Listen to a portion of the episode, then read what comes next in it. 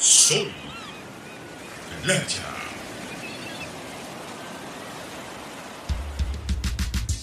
Bienvenido al primer podcast de Museo de Puerto Rico. Ven y sumérgete aquí para que aprendas,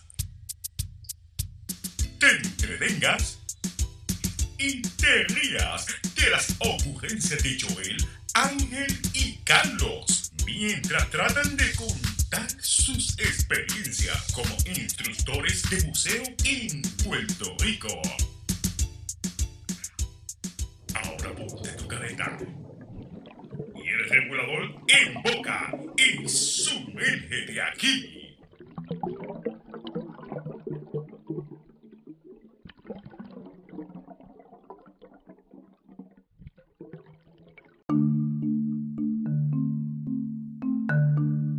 Bienvenido gente, estamos aquí hoy en casa de David. Esta es como David la llama la casa de, de los buzos. Sí. Así Como- que el, el hogar de todos los buzos. Por aquí ha pasado mucha gente, sí señor. Eh, si no saben quién es David, de los tres, él es David. Este es David. El que no está. David habla para que el que el te escuche en el podcast sepa por tu voz quién es David. Buenas noches y bienvenidos a todos al podcast. Ese es y David. bienvenidos aquí al salón. Eh, yo diría que mucha gente conoce este salón. Estamos en la parte del fondo, donde ustedes han aprendido física y fisiología y todas esas cosas. Así que bienvenidos. Entonces, David, ¿cómo comenzaste en el buceo? Válgame. Cuéntanos un poquito, ¿no? no, no te Ustedes saben que eso es algo que yo he mantenido muy discreto toda la vida. Bueno, pues venga, sirva esta oportunidad y, y- y como me siento tan privilegiado de estar entre ustedes, pues lo voy a comentar.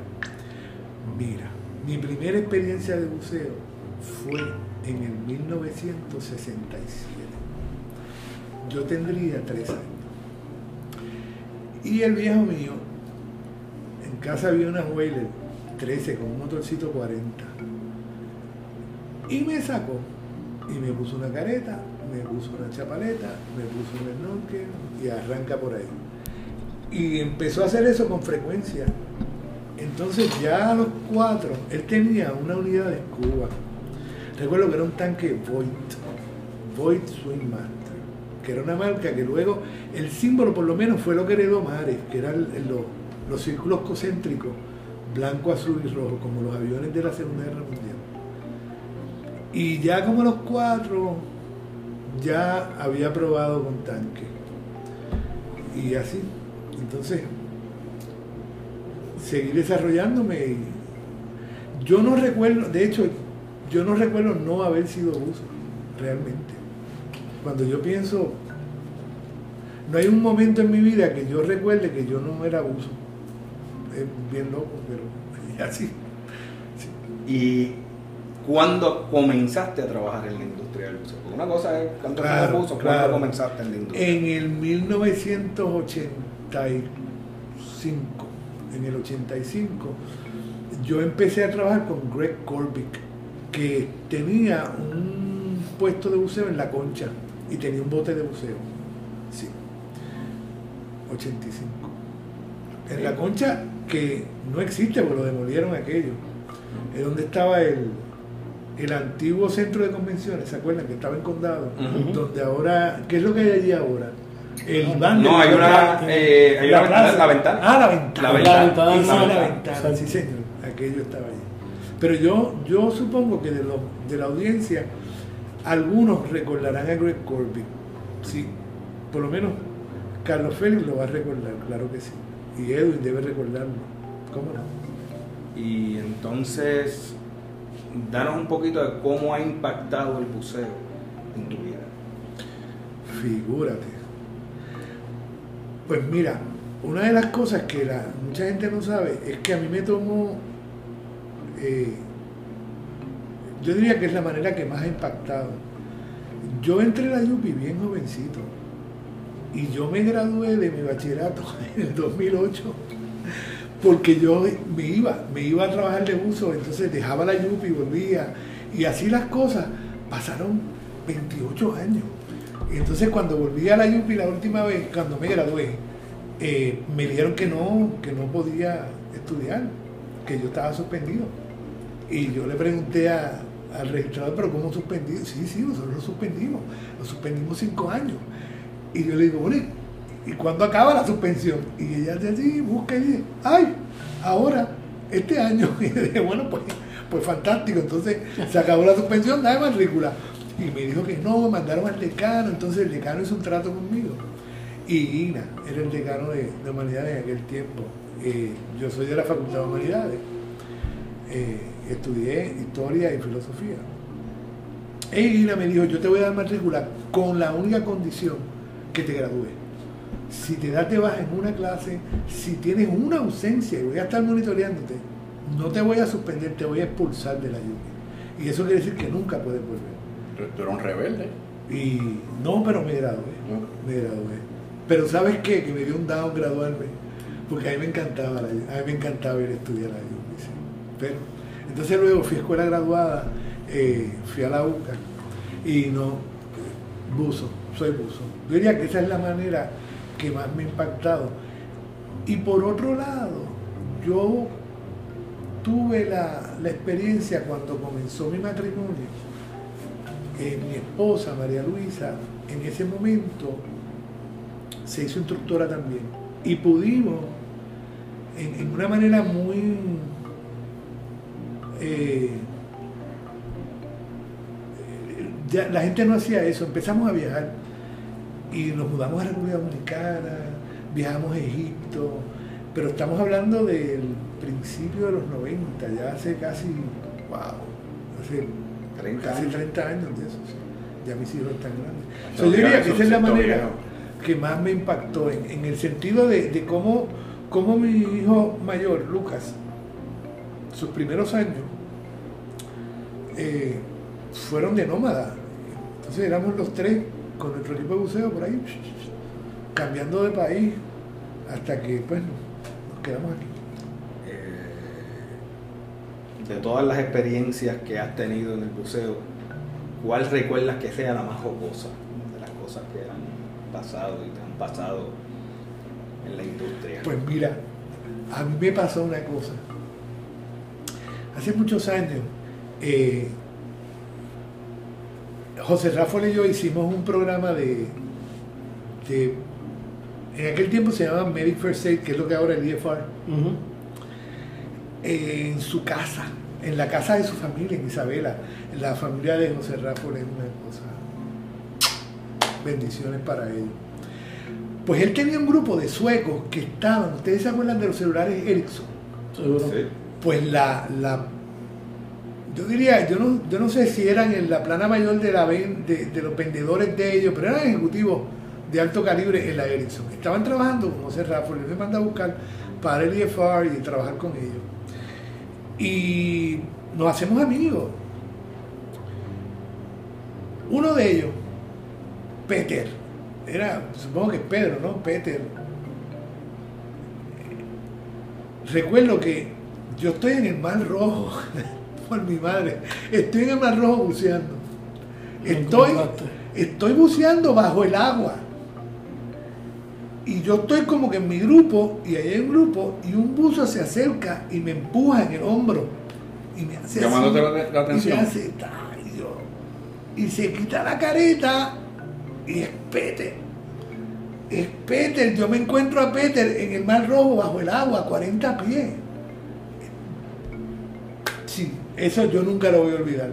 A mí, de todo el planeta Tierra, en ese punto, en ese sitio, yo me encuentro con Peter de haberlo conocido en Casa de José Rafael, en Isabela, Puerto Rico. Eso yo diría que es lo más, lo más jocoso y lo más impactante que a mí me ha sucedido. Sí, señor. Eh, estas preguntas que, que te hemos hecho se las hacemos a todos los invitados que, que hemos tenido en, en el programa. Eh, pero yo creo que un tanto nos trae hoy visitarte aquí a, a tu casa eh, y que nos has tratado bien, muy bien, nos has puesto televisor, tenemos el, el sumete aquí, Ah, el logo aquí detrás. Eh, tú sabes, te corres el riesgo de que regresemos Oye, una y otra vez. Por favor, Así que... cuantas veces quieran. Yo creo que yo hoy en día hay una palabra muy pegadita por ahí, iniciativa, y esa palabra, pues, pues, hablando de iniciativa, esto del post, ustedes son fantásticos. A mí me parece que ustedes están haciendo una cosa yo, yo estoy pegado con esto, yo los sigo, yo los escucho, me encanta. Y que hayan venido aquí hoy. ah, Bueno, eso- venimos, eh, porque esta pregunta se la hacemos, como te dije, estas preguntas las hacemos a todos los invitados, no importa el tema que vayamos a tocar luego, pero un tanto, esto es lo que nos trae aquí, ¿qué cambios te gustaría realizar en la industria del buceo en Puerto Rico? Y es importante porque recientemente tú has movido una iniciativa, una iniciativa para agrupar eh, los instructores de buceo eh, de la isla. No importa la agencia a la que pertenezcan, somos una sola industria y, yo creo que es una iniciativa que, es bien importante y por eso eh, hoy, si tenemos tiempo, vamos a hablar de Nitrox, que habíamos dicho que íbamos a hablar esta semana, pero yo creo que es importante para la industria que, que hablemos de, de tu iniciativa. Cuéntanos un poquito de qué cambios te gustaría ver en nuestra industria y cómo tu iniciativa eh, nos puede llevar a esos cambios. ¿Cómo tú entiendes que tu, la iniciativa pues, va a afectar eso? Ok, mira, vamos a... La pregunta a primera vista suena sencilla, pero es compleja. Déjame, déjame empezar a, a desmontar el muñeco. Culpe Carlos. Mira, se está hablando de mi iniciativa y de la iniciativa de David. Hace poco, yo, ustedes saben que yo hago unos, unos live en Facebook, pero que no, no corren paralelo con esto porque nada que ver. O sea, yo, yo hago unos live educativos.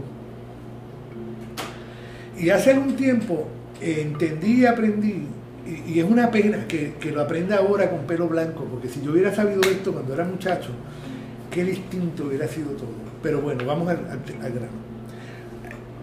Una de las cosas que yo quisiera invitar a los instructores, a mis colegas, a empezar a manejar es el asunto del ego. El ego en el museo es, es que es maldito porque nos, nos, nos coloca a satisfacer unas necesidades que son relevantes. Dicho eso, yo no quisiera que se percibiera que esto es mi iniciativa o que es la iniciativa de David.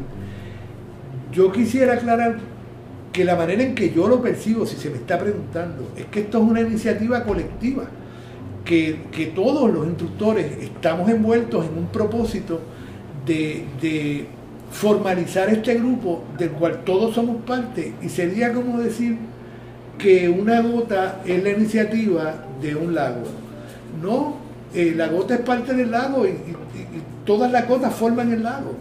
Y yo lo veo así. Yo entiendo que, que- que todo el que se ha está, todo el que ha entrado en ese grupo y está en esa lista, tiene el mismo propósito, pertenecer a este colectivo de instructores puertorriqueños en Puerto Rico.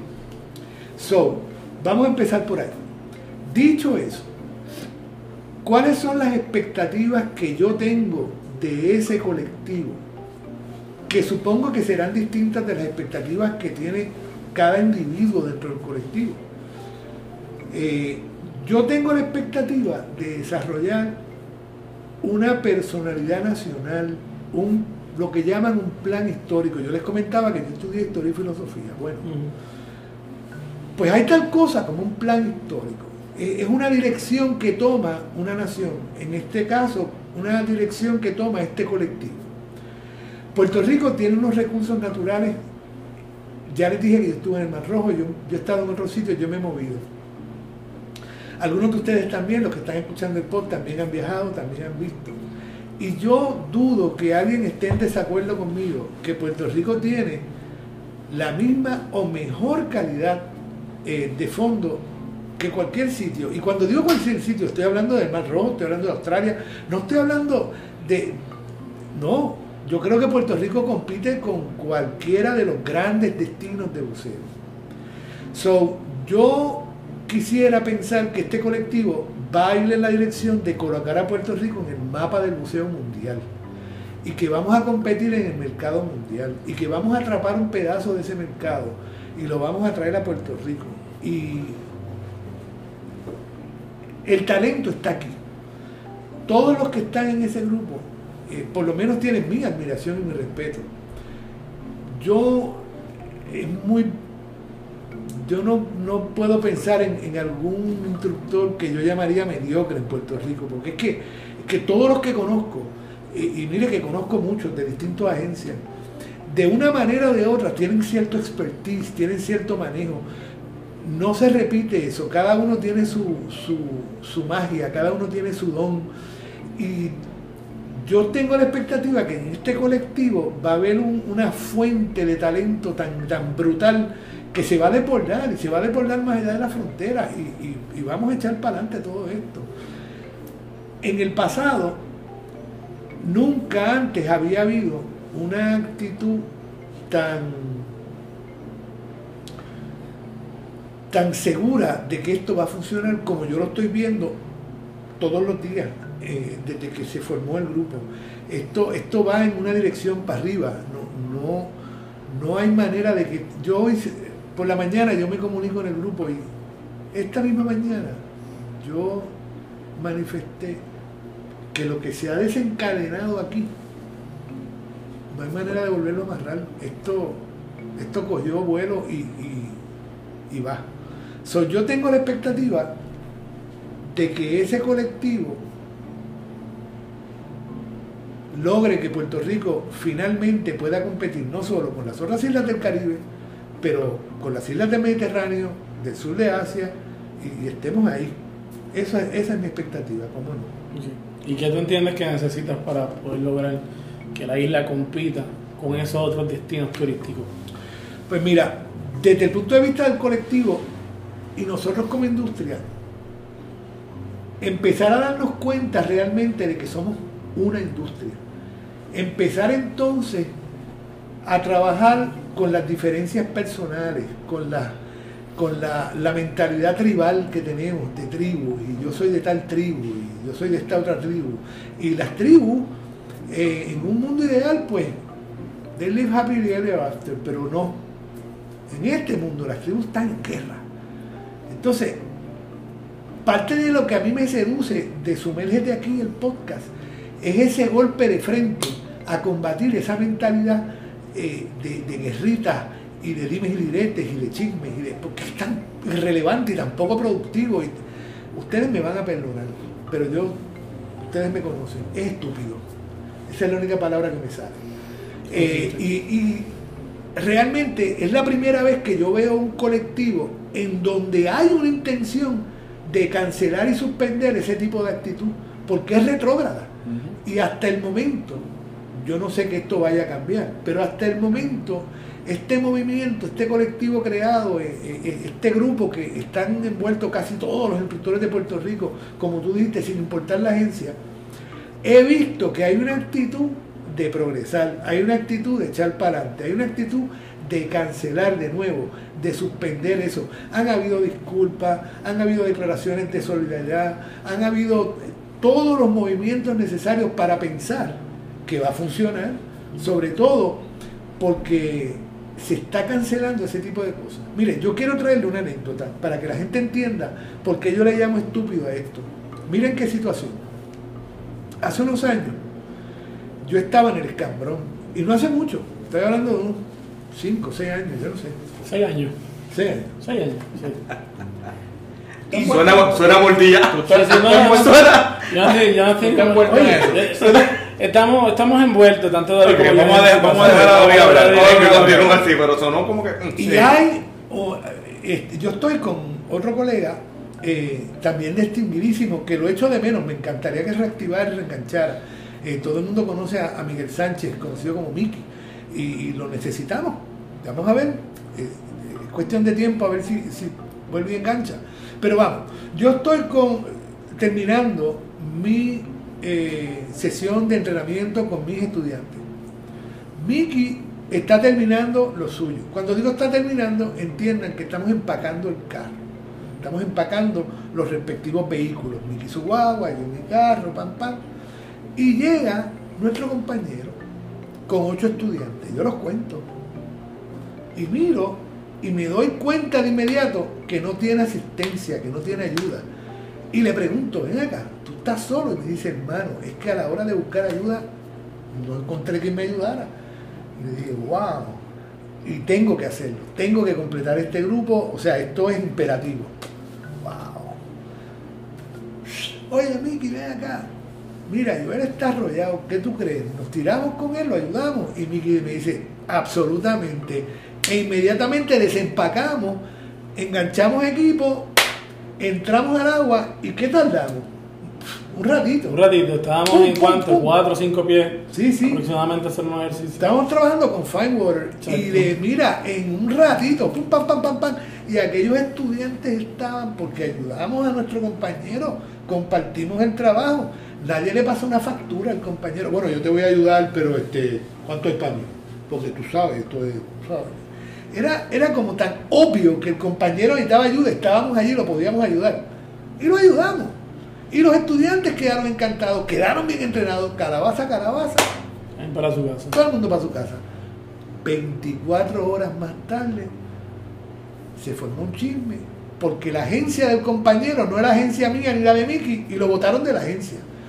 Y la razón de votarme fue porque había puesto en peligro la vida de los estudiantes buceando en el escambrón, permitiendo que dos instructores de otra agencia me asistieran. Yo, Cuando estábamos bajo los números, ocho personas está sí, permitido. no, no, estaba todo como tenía que Ay. ser. Pero, Era un entonces, chisme, un lo, chisme. lo de ustedes que oyeron este, este, este relato, primero es completamente cierto, esto sucedió. No están de acuerdo conmigo, no es, no es estúpido. I mean, please, tú sabes. Pues yo entiendo que ahora este movimiento que está cuajando, que está madurando, que ha sido parido entre todos, de nuevo, todos tenemos un, mérito aquí, todos. Yo entiendo que ese tipo de, de, anécdotas cada vez está más lejano a repetirse. Yo entiendo que hay una intención, yo la respiro, yo la siento, yo le tengo una fe al colectivo como le tengo fe a todos los colegas de agencia que sea, porque es que yo le tengo un respeto y admiración a todo el que se llama instructor de buceo, porque es lo que yo hago para ganarme la vida. So, yo entiendo lo que hace un instructor de buceo. Y cualquier instructor de buceo eh, es una persona especial, créamelo. Yo, yo lo vivo. Y merece respeto y merece admiración y, y merece remuneración correcta también, que es uno de los problemas que tenemos en Puerto Rico. Los instructores no están siendo remunerados de manera justa. So, pero problemas hay y los estamos identificando y los vamos a llevar. Y yo creo que, que, que todo ha ido cuajando. Y, Sí. y las cosas, cuando nosotros comenzamos eh, el podcast, eh, lo queríamos hacer como una casa para, para todos los, los buzos, para todos los instructores, para todas eh, las operaciones. Y, y hemos ido ya teniendo varias, eh, varias visitas.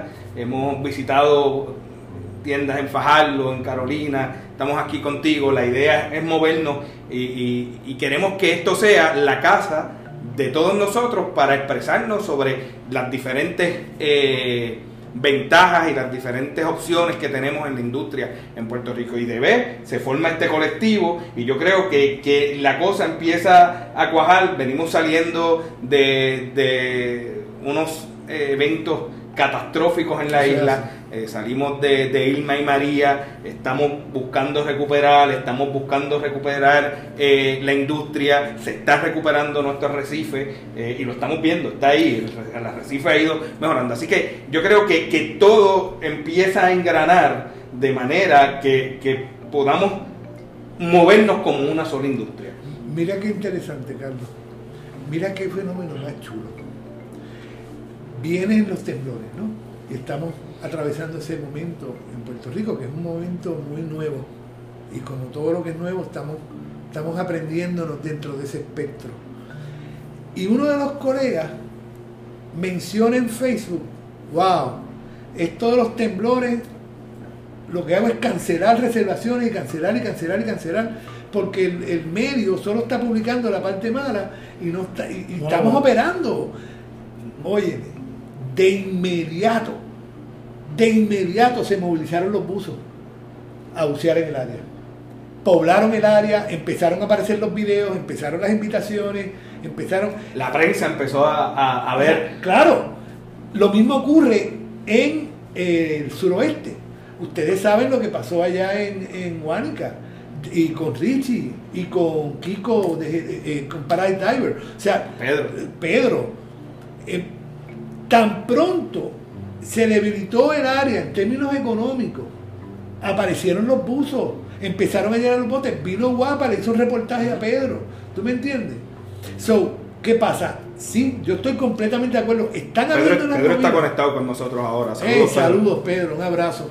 Espero que esté todo bien allá. Eh, se ha convertido en todo un fenómeno bucear en el epicentro, ¿verdad? Sí. Y, y yo espero que José Rafa esté también por ahí conectado, porque fueron áreas que, fueron impactadas en términos turísticos. Y, los buzos respondieron. Yo te garantizo a ti que hace 20 años eso no hubiera ocurrido. Estamos en un momento, precisamente, entonces, mira, salen esos movimientos, nace Sumergete aquí, sale el colectivo de instructores, o sea, yo le llamo, se alinearon los planetas, era tiempo, y estamos ahí. Mira, hay un grupo en Puerto Rico que yo quiero llamar la atención, que han hecho un montón por Puerto Rico y no se habla. No son profesionales de la industria, son consumistas de la industria, pero se han convertido en unos consumistas bien importantes, porque nos han llevado fuera de Puerto Rico, los desertores, con Juan Carlos. Yo no tengo el placer de conocer eh, directamente a Juan Carlos. Me encantaría conocerlo. Pero veo el impacto que tiene ese grupo de consumistas en la industria y cómo nosotros los instructores tenemos que estar pendientes de esos movimientos porque estamos beneficiándonos indirectamente de esos movimientos. Mucha gente sigue los desertores y van a la escuela de buceo porque quieren ser como los desertores. Pues ¿por qué no? Les hicieron un reportaje en Florida, en un magazine de, de buceo, ¿lo sabían? Mira, esa gente rompió fronteras. So, yo los felicito y los animo. Pero bueno, volvamos a los instructores. Yo tengo la certeza de que estamos, en- como dije, lo que se está desencadenando aquí no se puede amarrar. Mira, en el colectivo estamos naciendo. Tenemos que fortalecernos y estamos criándonos y estamos produciendo unas cosas muy chulas. Ya. Esto lleva dos días. Ya. Empezó un proceso de referido de una tienda a otro que no se hablaba. Esa gente no se hablaba. Y ahora están refiriéndose clientes. Pero ¿por qué no? Pues claro. Entonces brincaron los del este. Ah, pero yo también refiero aquí. Brincó ah, entonces se está convirtiendo en, en- en lo que debe ser, en un motivo de orgullo, proteger tus intereses y los del próximo también, porque de nuevo, todo esto redunda en que somos una sola industria. So, esa es la filosofía. Yo cuido mi negocio, yo crezco, yo compito contigo, pero es una competencia saludable. Porque si mi bote aguanta 10 y llegaron 15, ¿qué yo voy a hacer con los 5? Yo te los doy a ti porque yo no los voy a, no van a producir conmigo. Yo hablé, por ejemplo, del colectivo. Yo estoy en San Juan, estamos aquí en, en Dive Company. La gente conoce dónde estoy. A mí me llama alguien de San Germán y me dice, quiero coger clases de buceo. Mira, tú sabes todas las alternativas que tú tienes a 10 minutos de tu casa. Tienes a Richie Santiago en Papayo, tienes a Pedro con allá en Islas Cuba, tienes a los de Getó en Diver, tienes a Milton Carlos en Cabo Rojo, tienes a Papo Braulio en Mayagüez. A mí, chus, tú sabes, ¿para qué vas a gastarte 40 dólares para venir a San Juan cinco veces, para después ir cinco veces al escambrón, para ir cuatro veces a... Por favor. Entonces, ¿cómo yo no voy a, a referir al cliente allá? ¿Por qué no? Entonces, claro, en el pasado, pues había una mentalidad mucho más tribalista, mucho más de clanes. De hecho, ustedes saben que yo me enteré que el nombre de los desertores sale de ahí, de que desertaron, y los felicito. De los clanes, sí. Sí, de, los- Exacto, de las tribus, y no, porque mi corillo, y, y basta de usar esas palabras de corillo. Corillo somos toda la industria. Este corillo, mire, 100 por 35. Y que tenemos que evolucionar porque si las tribus eran tiendas, en un momento determinado las tribus eran de agencias. Entonces eran las tribus de las agencias particulares. PADI, SSI, NAWI. Entonces eran los grupos que una agencia externa le decía a la gente local lo que tenían que hacer cuando ellos no estaban aquí. Eso es así. ¿Sabes? Que eh, se torna en ocasiones ridículo. Fíjate que el colectivo ha logrado trascender eso, Sí. porque agrupa a todo el mundo. Entonces empezamos a respetarnos por lo que somos y no por eh, la agencia que representamos. Claro. Eh, tengo aquí en, en el live eh, con Conrado Manuel, Ah. que dice que él está de acuerdo con lo que decimos pero que nos tenemos que acordar eh, y mencionar de los, de los instructores independientes. ¿Están los instructores independientes envueltos en esta iniciativa? Por Y si, con, y si Conrado no está ahí, que nos dé el número para añadirlo, ¿verdad? Porque Por supuesto. Conrado está presente en el colectivo. Ok. Conrado recibe un abrazo y nosotros, por ejemplo, yo soy instructor independiente. Ángel es instructor independiente. Carlos es instructor independiente.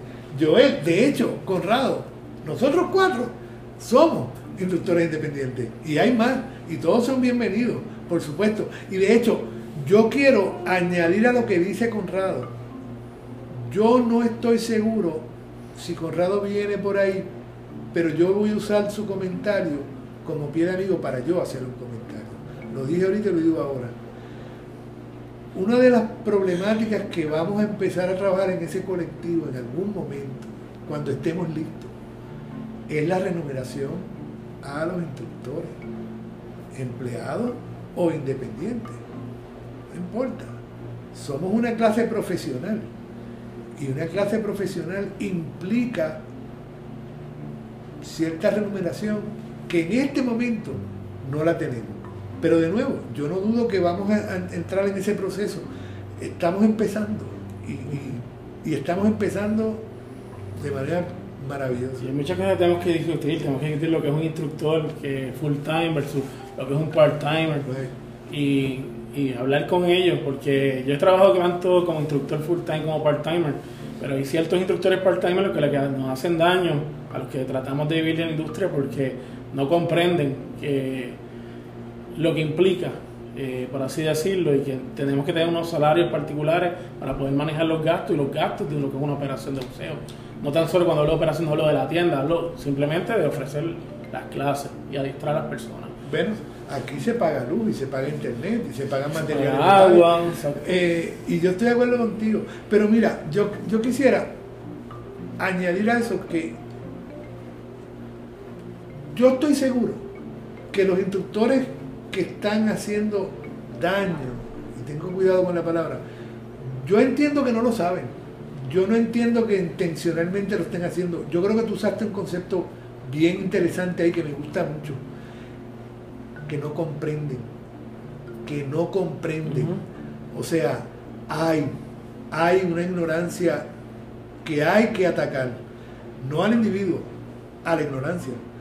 Y, y entonces empezar entre nosotros mismos. Hay áreas de- del museo, con todos los años que yo tengo, que, que para mí son áreas bien grises y yo necesito orientación y yo necesito educación. De la misma manera que yo tengo que aportar también. So, eh, eh, eso es parte de esa magia del colectivo, que estamos empezando a ponernos en una posición en que podamos nutrirnos. Es un aprendizaje. Hay, hay, un, hay una, un área importante porque Santo Tomás, ¿te recuerdas de Santo Tomás? Sí, señor. El para creer. Y yo tenía feedback de algunas personas que me han hecho comentarios particulares. Y voy a poner mi caso un ejemplo. A mí me pasó algo, yo distribuyo equipo de buceo y, como dicen, uno nunca es profesor en tu tierra.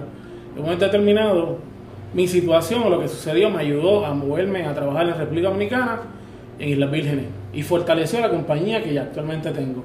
Y yo le doy las gracias a los grupos que motivaron esto. Pero hay personas que me han hecho comentarios como que, ya lo que a ti te hicieron, y yo lo que tengo que decir es, mira, se pusieron de acuerdo las tiendas de buceo para no comprarme, simplemente, porque era Joel Melendi, no le vamos a comprar a Joel Melendi, vamos a boicotearlo. Pero yo no le guardo rencor a nadie porque yo les tengo que agradecer eso, porque cuando hicieron el boicot, algunas compañías que yo representaba me sacaron de distribuidor y después me llamaron para atrás y me dijeron, diablo, te necesitamos. Yo, en serio, ah, pues mira, yo cobro más ahora. Y eso me ayudó y me fui, trabajé en Vírgenes, trabajé en República Dominicana, traje otras cosas. O sea, que todo lo malo trae cosas buenas y nos ayuda a mejorar. Pero para esas personas que tienen que ver para creer y que a veces dicen como que, mira, quizás esto no va a funcionar, ¿qué tú le dirías a esas personas? que sí va a funcionar. Que, ok, y tengo esto para ello. Si usted no va a aportar y no va a formar parte del esfuerzo, al menos quítese del medio. Eso es todo. Sálgase del medio. Usted no tiene fe en esto. Usted cree que esto no va a funcionar. Usted está certero de eso. Siéntese y observe. Y no estorbe. Eso es todo. Porque una de las cosas que está ocurriendo en ese colectivo y lo mencioné ahorita, han habido disculpas públicas. Yo me he disculpado en ese, en ese colectivo. Otros colegas se han disculpado en ese colectivo. Porque sin haberlo hablado, hay casi un acuerdo subterráneo de dejar la- las guerras atrás, de dejar las diferencias atrás. Y lo bueno es que en el colectivo hay suficiente edad, hay suficiente longevidad para entender que esas cosas del ego, que déjalas atrás, mira, dame la mano, somos panas, dale para adelante. Porque es que lo que pasó ayer, ahora te hablo como historiador, todo lo que pasó es irrescatable. Lo podemos ver, podemos hablar de eso, pero no lo podemos revivir. Lo único que tenemos es hoy. Porque mañana, en paz descanse, mira lo que pasó con COVID. Tú no sabes si sabes. mañana llega. Pero vamos entonces al ejemplo que tú utilizaste. Pasó ese evento en el escambrón, a mí me sacaron de Right. esa agencia, Right. yo me hice instructor padre independiente O sea, sí. y pasaron los meses y la persona que se metió en el asunto y confabuló, que en otro- se quedó pinchada y ¿qué hizo? Me llamó y ¿qué dijimos? Tú y yo no somos amigos, pero hacemos dinero juntos. Así que una cosa es el área personal y otra es la cosa la profesional. Claro, es que eso, eh, y tú lo has dicho, usaste la palabra clave, profesional. A mí no me tienen que caer bien mis colegas ni me tienen que caer mal. Lo que tiene que haber es respeto. Exacto. ¿Por qué? Porque somos profesionales. Entonces, cuando yo voy a asistir a un colega, yo lo voy a asistir en mi calidad profesional. Y cuando yo voy a solicitar su asistencia, lo voy a hacer en calidad profesional. Si de paso nos hacemos amigos, Qué bueno. qué bueno, fantástico. Pero que no seamos amigos no va a prevenirme o a evitar que yo sea un profesional y le, y le dé el respeto que merece todo profesional. Y como yo le digo a mis compañeros en ocasiones, si yo tengo un problema contigo, vamos a darle un café. Así que ahí, ¿verdad? ¿Café? Vamos a darle un café. Vamos a darle un café. Vamos a darle un Yo creo en café eso. y vamos a dialogar las cosas y, Yo creo en y- eso. y ahí lo hablamos. Yo Bueno, creo- usted tiene un pugilato conmigo, invíteme un café, o yo le invito un café, ahí siempre hay café.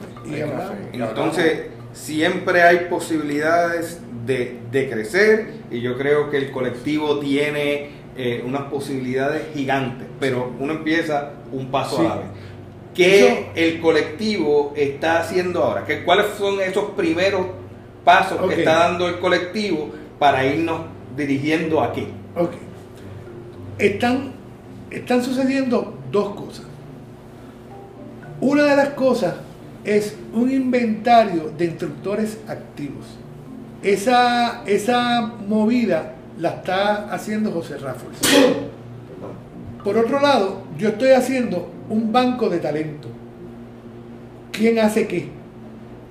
Pero fíjate que los esfuerzos son muy compatibles, porque entonces se sabe quiénes están activos y se sabe quién hace qué. De ahí debe surgir al menos un catálogo de los instructores profesionales en Puerto Rico que hacen, que no hacen, quién está activo, quién no está activo. Y eso es una base de datos del cual se puede desprender muchísimas cosas. ¿Importa la agencia? No importa la agencia. Es que, es que ese es el problema. Joel lo mencionó. Lo que ha alimentado esa. eh, lo que ha alimentado ese ambiente de guerrillas y de, de- de- ha sido eso. Esa, eh, eso es parte. Han- hay otros elementos, pero eso, eso es una parte bien. Eso alimenta esa, esa separación entre las agencias. Lo que alimenta, como diría mi amigo Arnaud de Vieques, no bueno. No bueno. Y aquí, déjeme decirle una cosa, para que la gente lo entienda. En Puerto Rico se enseña buceo en español, se enseña buceo en inglés, se enseña buceo en francés. Arnaud Ehart, en La Nena en Vieques. Se enseña buceo en alemán, ¿ok? Su esposa, Tania, es alemana y enseña en alemán. Se enseña francés en portugués. Nelson de Silva, empleado de Sea Ventures, capitán. ¿ok? Se enseña buceo en árabe. Dana Tokash, asociada de Cuba Docs. Eso es seis lenguajes. Eso es en cada continente. Aquí lo que único falta es que alguien salga enseñando en Swahili. Toma mandarín.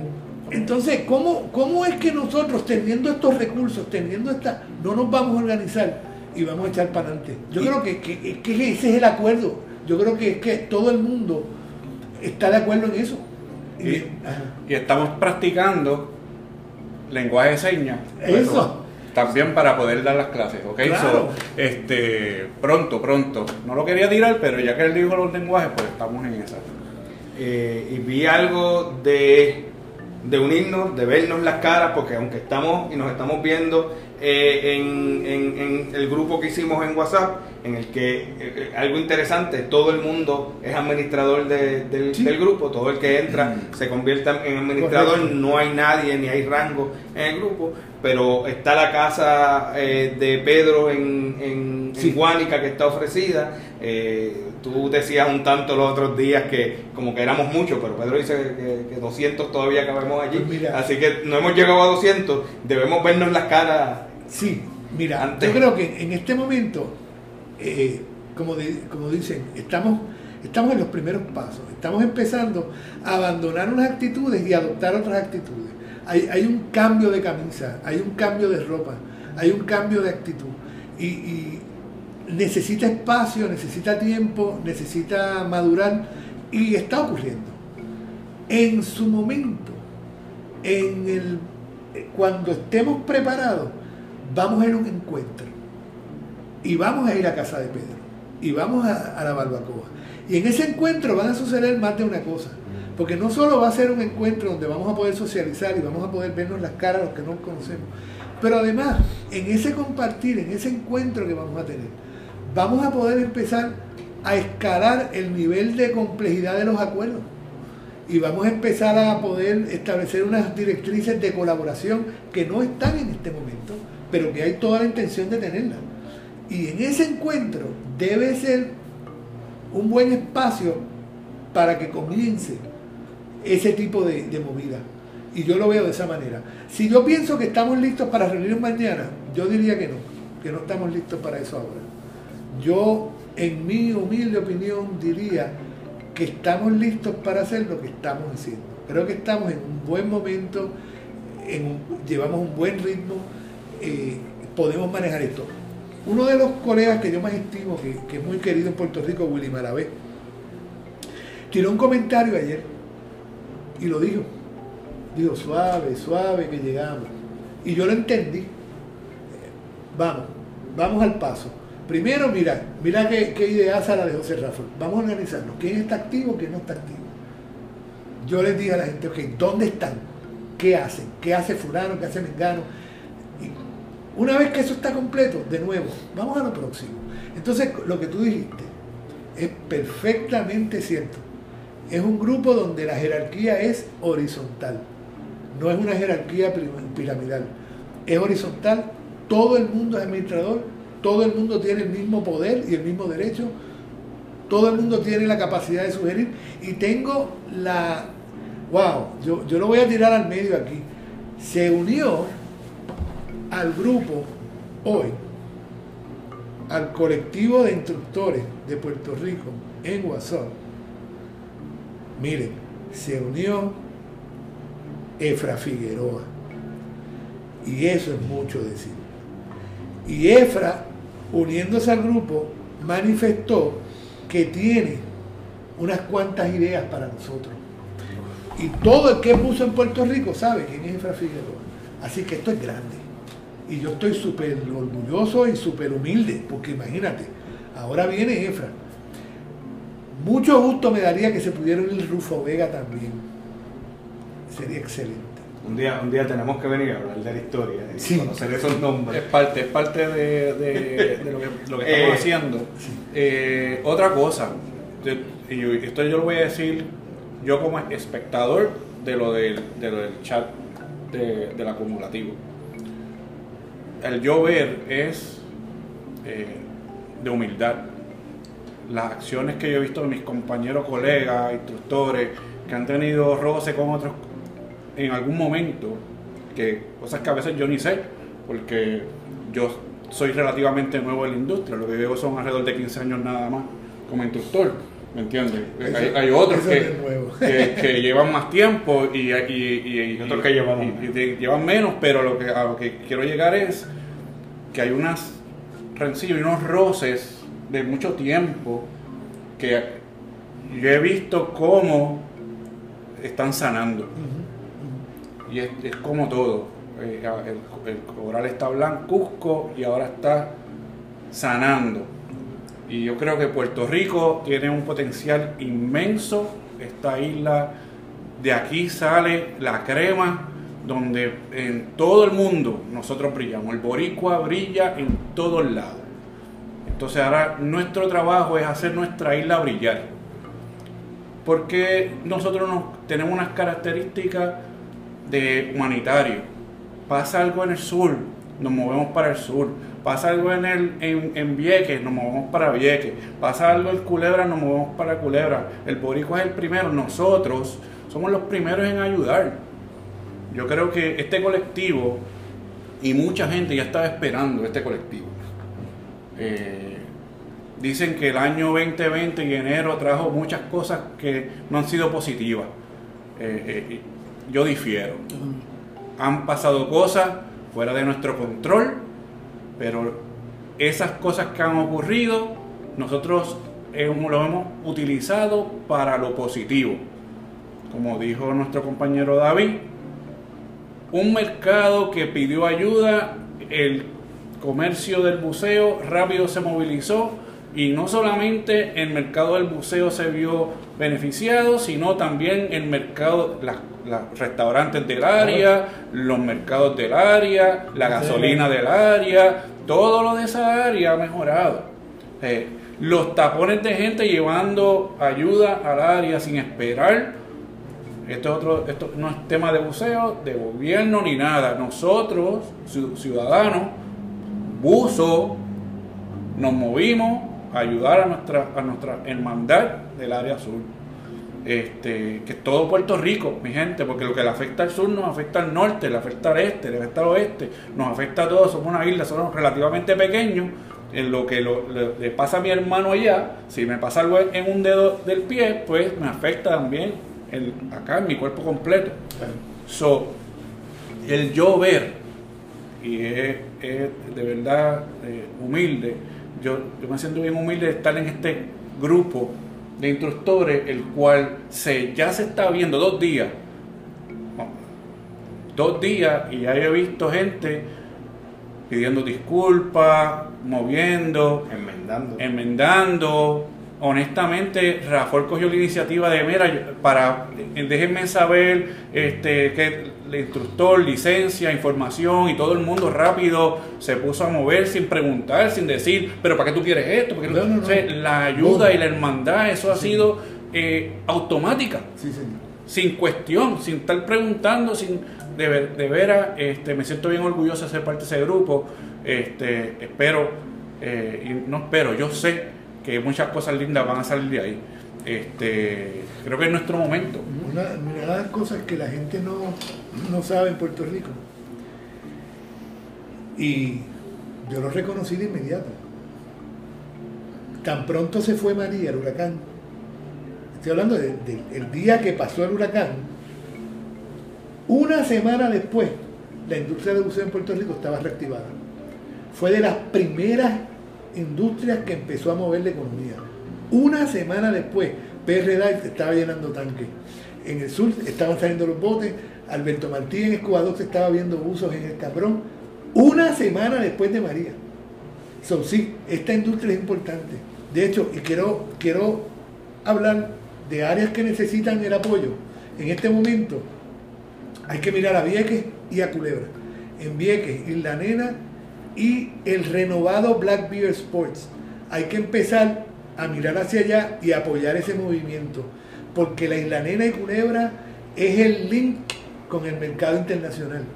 La gente que va a bucear a Vieques y van a Culebra no vienen de la isla, vienen de las Islas Vírgenes y vienen de las Islas Vírgenes Británicas y dele por ahí para abajo, por las islitas. So, vamos a empezar a mirar a, a Black Bear Sports y vamos a empezar a mirar Isla Nena y Culebra. Ah, Culebra Divers. Culebra Divers. Sí, señor. Y en ese sentido, el apoyo más fuerte que tienen es de tierra. Es Aquaventure en El Conquistador, es Sea Ventures en Puerto del Rey y es Carlos y Yolanda con Pure Adventure en Ceiba.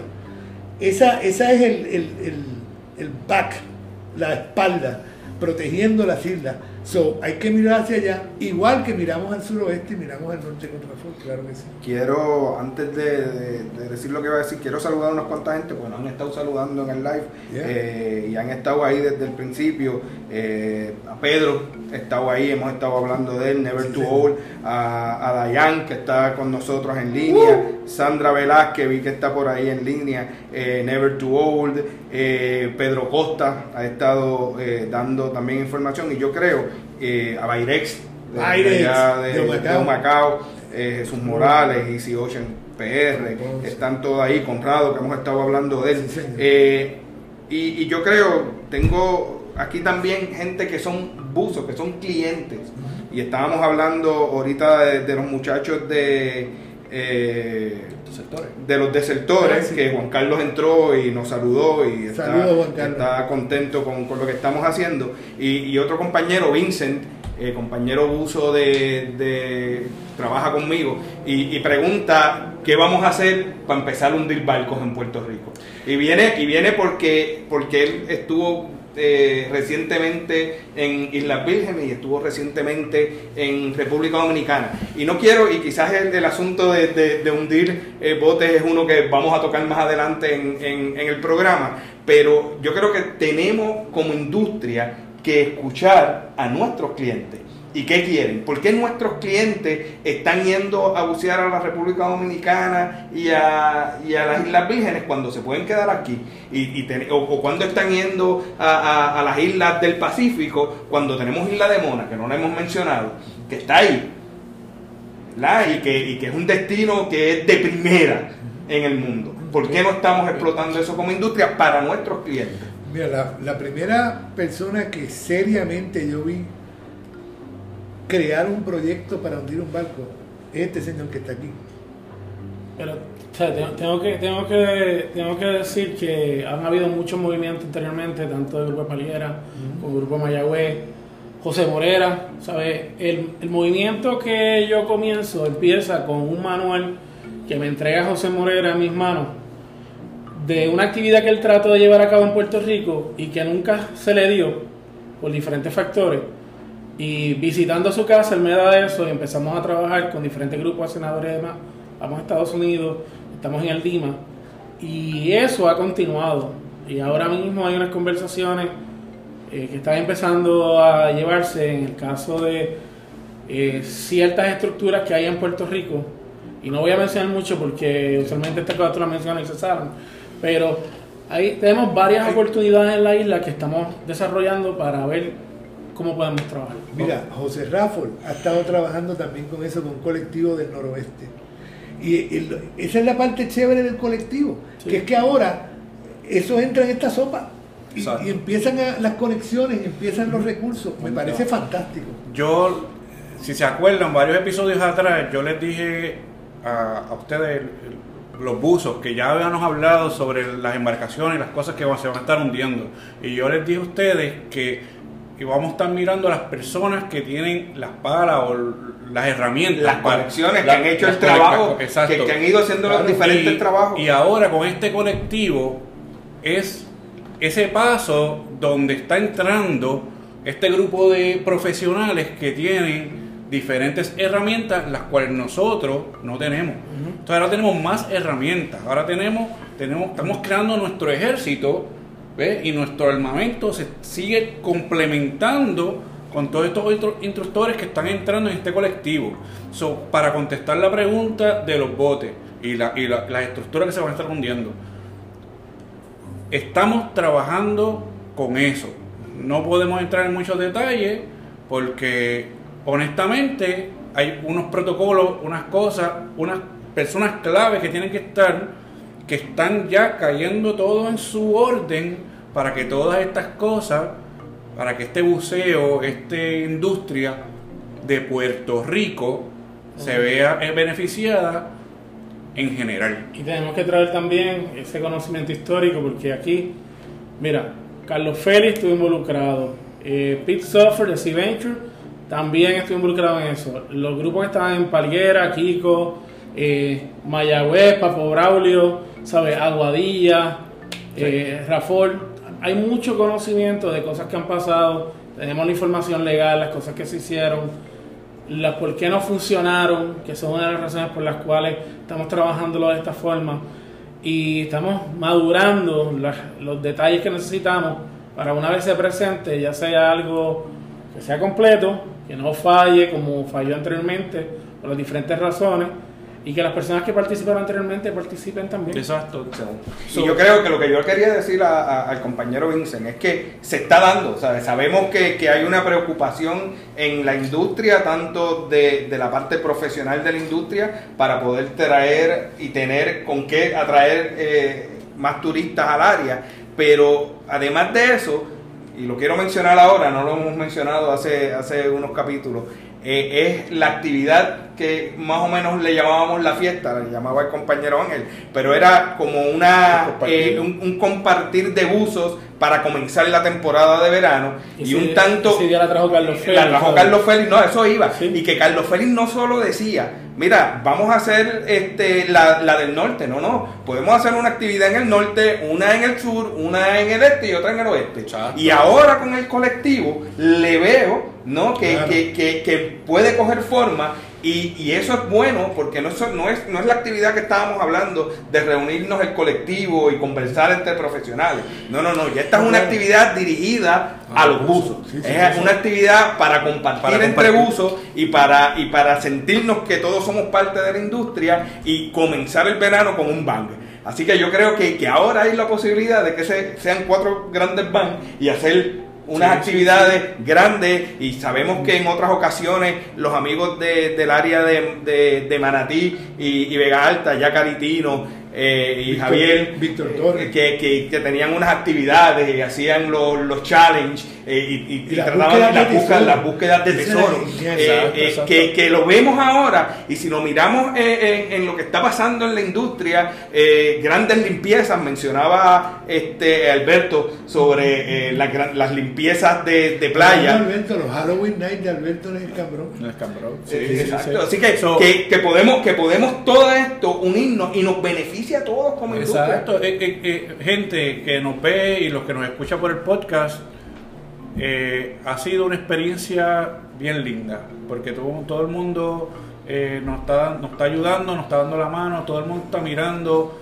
eh, eh, tenemos el mismo pensar, el mismo, la misma mentalidad y se está uniendo a, a este movimiento que es para esta industria, se llama el buceo aquí en Puerto Rico.